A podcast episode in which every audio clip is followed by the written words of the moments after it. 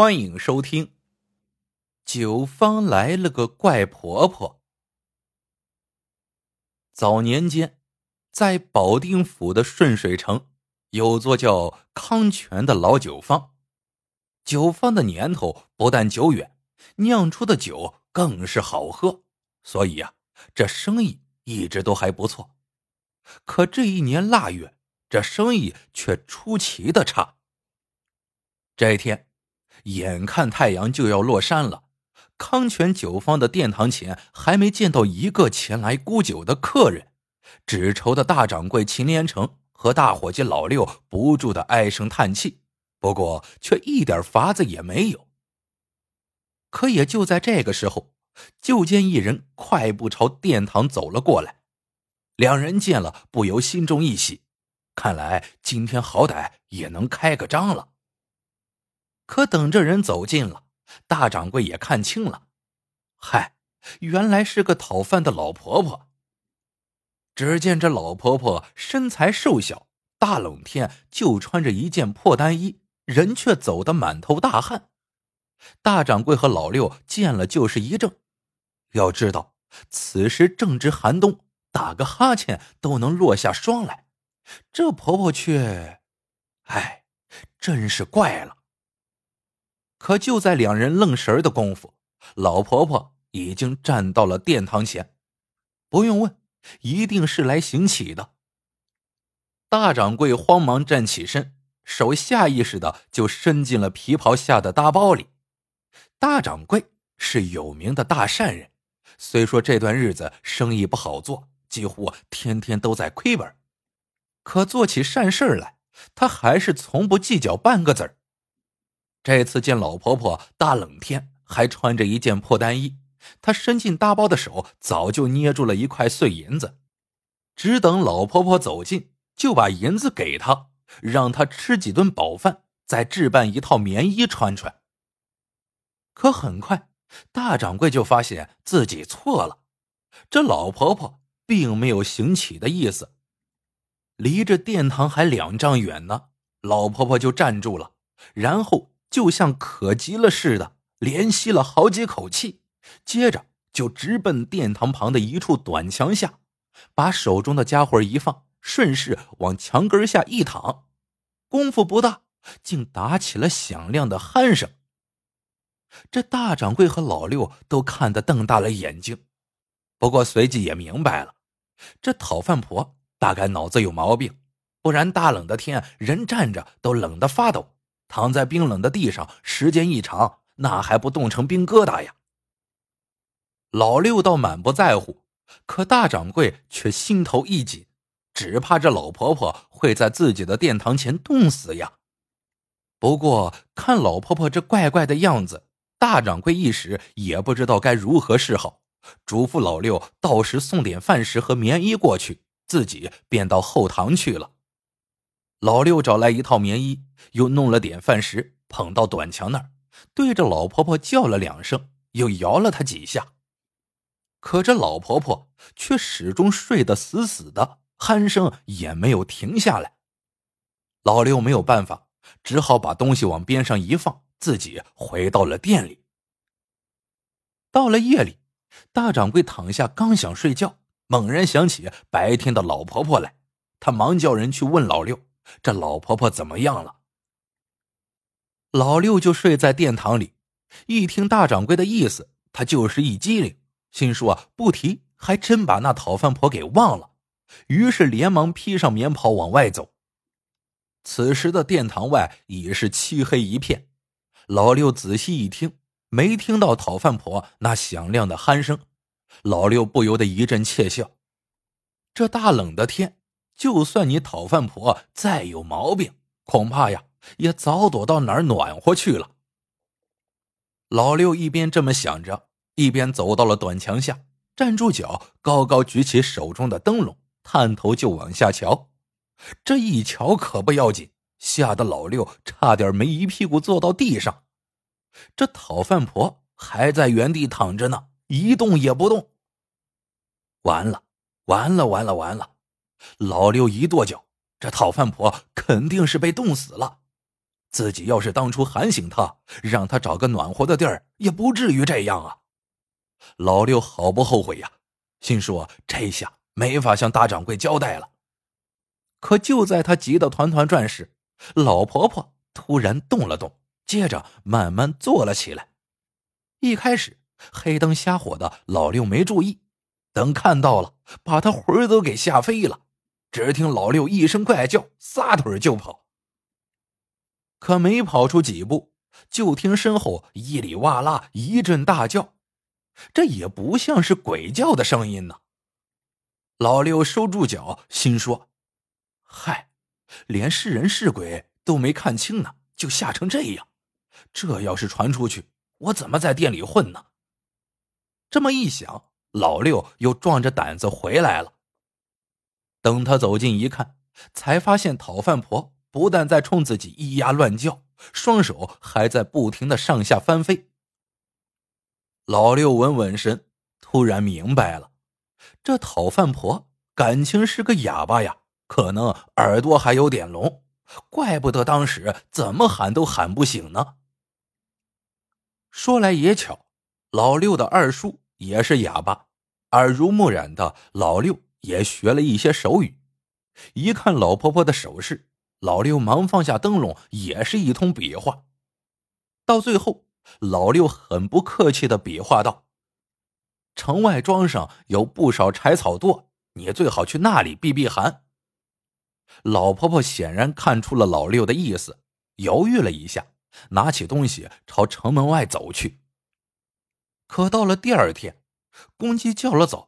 老六把店门打开一看，嘿，他鼻子差点都给气歪了。只见讨饭婆还在墙根下死死睡着呢。对于这样的情况，老六也是毫无办法。就这样，一晃就来到了来年二月。二月二这天，也是康泉酒坊开烧的日子。按照老规矩，这天要用历年烧出的最好的酒来祭祖。可老六到存好酒的仓房去提酒的时候，怪事发生了。封存好好的酒缸打开一看，酒却没了。老六一见慌了神，忙指挥别的伙计再打开其他酒缸看看。这一看，老六更是傻了眼，整整空了七口缸的好酒。要知道，每口缸里都储存着上百斤酒，七口缸。那可是近千斤的好酒啊！而更要命的是，这仓门的钥匙一直都由老六一人掌管着，而且门和锁都是好好的，没有被动过的痕迹呀。大掌柜闻讯也赶了过来，等他查看完仓房，老六就急巴巴的问：“大掌柜，怎么办？报官吧？”没想到大掌柜沉吟片刻。冲老六摆摆手说：“算了。”什么？算了？老六差点没蹦起来，那自己岂不是跳进黄河都洗不清了吗？可再看大掌柜难看的脸色，老六也只有干瞪眼的份了。他只能暗暗发誓：“我呀，一定要查个水落石出，还自己清白不可。”一入夜，老六。就悄悄埋伏到仓房附近，他清楚凡是有一就有二，他老六要来个守株待兔，只等那个偷酒贼现身。还别说，没几天，老六真把这个贼给等来了。这天晚上，老六刚刚埋伏好，就见一个黑影飞快的向仓房移来，步子极轻极快。老六一见。兴奋的就要扑过去，可刚迈腿，他就觉得双肩被人死死按住了。老六一激灵：“谁呀？”还没等他回过神，就听身后有人低声道：“先别动。”大掌柜。老六听出来了，可深更半夜的，大掌柜来这里干什么？莫不是也和自己一样？就在这时。只见黑影已到了仓房前，紧接着就见这黑影跳了几跳，最后竟一下子跃上了仓房顶。康泉酒坊的仓房一般只有门没有窗，但在屋顶都开有一眼透气孔，平日用石板压着。老六一看就全明白了，上前就要开仓门，可肩膀仍被大掌柜死死按着，不能动。过了两袋烟的功夫，那黑影又在屋顶出现了，紧接着黑影一跃而下，沿着来时的路快速的向短墙移去。此时，大掌柜的手也松开了，悄声道：“跟上，看他去哪儿。”老六明白大掌柜的意思，可仓房与短墙间也就二三十步远，黑影的速度又极快，老六还没跟上几步呢，就见黑影已到了短墙下。这短墙不算高，可攀上去却要费些功夫。也就在老六犹豫的一刹那，就见那黑影跳了两下，翻墙而去了。没办法，老六赶紧打开店门往外追。可到外面一看，哪儿还有什么黑影啊？只有讨饭婆睡在短墙下，不过却没了白天响亮的鼾声。老六回到仓房，打开门一查，那悔的是直跺脚，又有半缸好酒不见了。不用说，丢失那七缸酒，肯定与这黑影有关了。可这么多酒也没见黑影带走啊！转眼又是几天过去了，这天深夜，黑影又出现了。不过这次还没等黑影往屋顶上跳呢，老六就是一个饿虎扑食，将黑影给摁倒在了地上。一旁的大掌柜见了，急得直拍手，不过也只能这样了。于是他帮着老六把黑影拖到了明亮处来看。这一看。两人就都吃了一惊，原来这黑影竟是整天睡在殿堂外的讨饭婆。经过这么一通折腾，老婆婆竟然还睡得沉沉的，只是她浑身都已经湿透，就像是大雨淋过一样。老六本来就憋着一肚子气，二话没说，照准老婆婆的屁股就狠狠踹去，就听“呀”的一声。老婆婆从沉睡中坐了起来，大掌柜一看，忙冲老六摆手。不过这一脚倒让老婆婆完全清醒了过来。她抬头看看老六，又看看大掌柜，接着打出了一串询问的手势。大掌柜当然看不懂，忙把头转向了老六。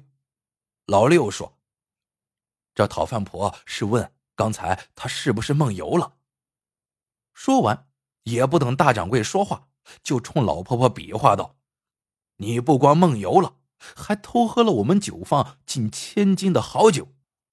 要是赔不出我们东家一大笔酒钱，你呀就等着天亮后去坐大牢吧。”老婆婆一看，简直吓呆了，紧接着又是一通比划。原来呀，这老婆婆自小嗜酒，怎么治都治不好，就因这个。一直没出嫁，谁知道老了之后不但更加的嗜酒，还添了梦游的毛病，给家里惹了不少的麻烦。无奈之下，这才偷偷跑出来。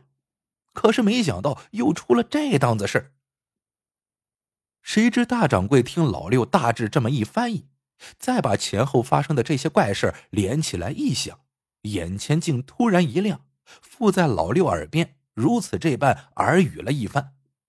老六听后，高兴的一拍大腿，说：“行，掌柜的，你就看我的吧。”接着，老六喊来伙计，把老婆婆带到了一间空房里，把她牢牢的捆在一条长凳上，一连两天都不给水米，只是在她的头前放了一木盆酒，老六还时不时进来用木勺搅动那酒，只弄得满屋的酒香四溢。把那个老婆婆馋的是哇哇直叫。大掌柜的不忍心去看，只是每天让老六来汇报。可到了第三天，就见老六煞白着脸跑来了，连连说：“不好了，不好了！讨饭婆不喊不叫昏过去了，肚里就像开了锅，吓死人了。”大掌柜一听，忙跑去看，可还没跑到跟前呢。就见老婆婆嘴巴张得大大的，随后就听见了一声惊天动地的干呕，紧接着就见一个活物突然从老婆婆的口中蹦出来，瞬间就落进了她头前的那木盆酒里。大掌柜和老六忙快步上前，就见那活物血红血红的，看上去像是蟾蜍，正昂首摆臀的在盆中游着呢。这时，老婆婆也从昏迷中醒来，神情轻松了许多。大掌柜忙命老六给老婆婆松绑，自己则是迫不及待的从盆中舀一勺酒来尝。这一尝，他立马感到满口生香，精神大振。大掌柜高兴坏了，转身连连冲老婆婆作揖，接着又指指盆中的活物，兴冲冲的对老六说：“告诉老婆婆，如果这宝贝归了酒坊，不但不让他赔一分的酒钱，我还要送一大笔银子给他。”老六糊涂了，不解的问：“这算什么宝贝？不就是一个蛤蟆吗？干嘛又值一大笔银子？”大掌柜笑笑，接着就讲了这宝贝的故事。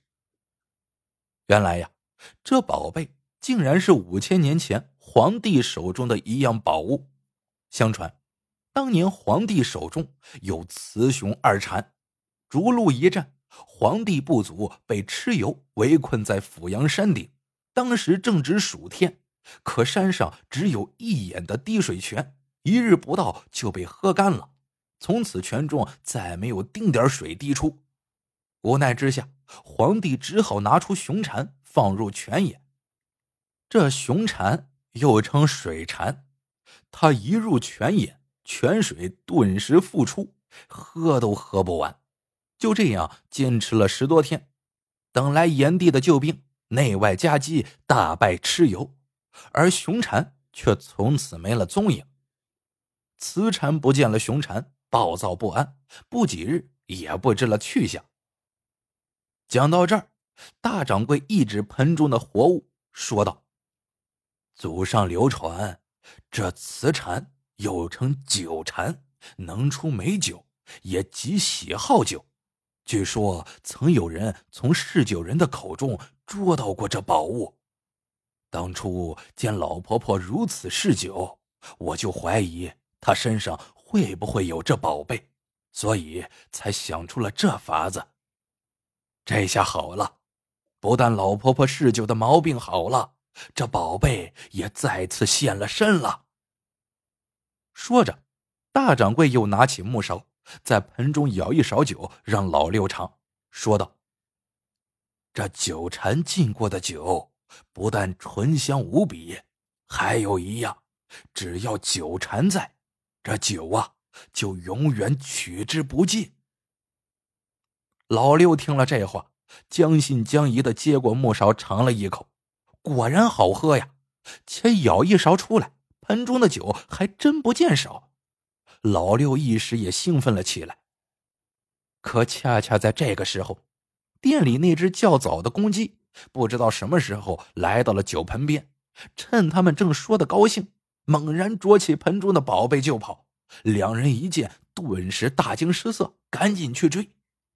可等追到公鸡，却不见了宝贝。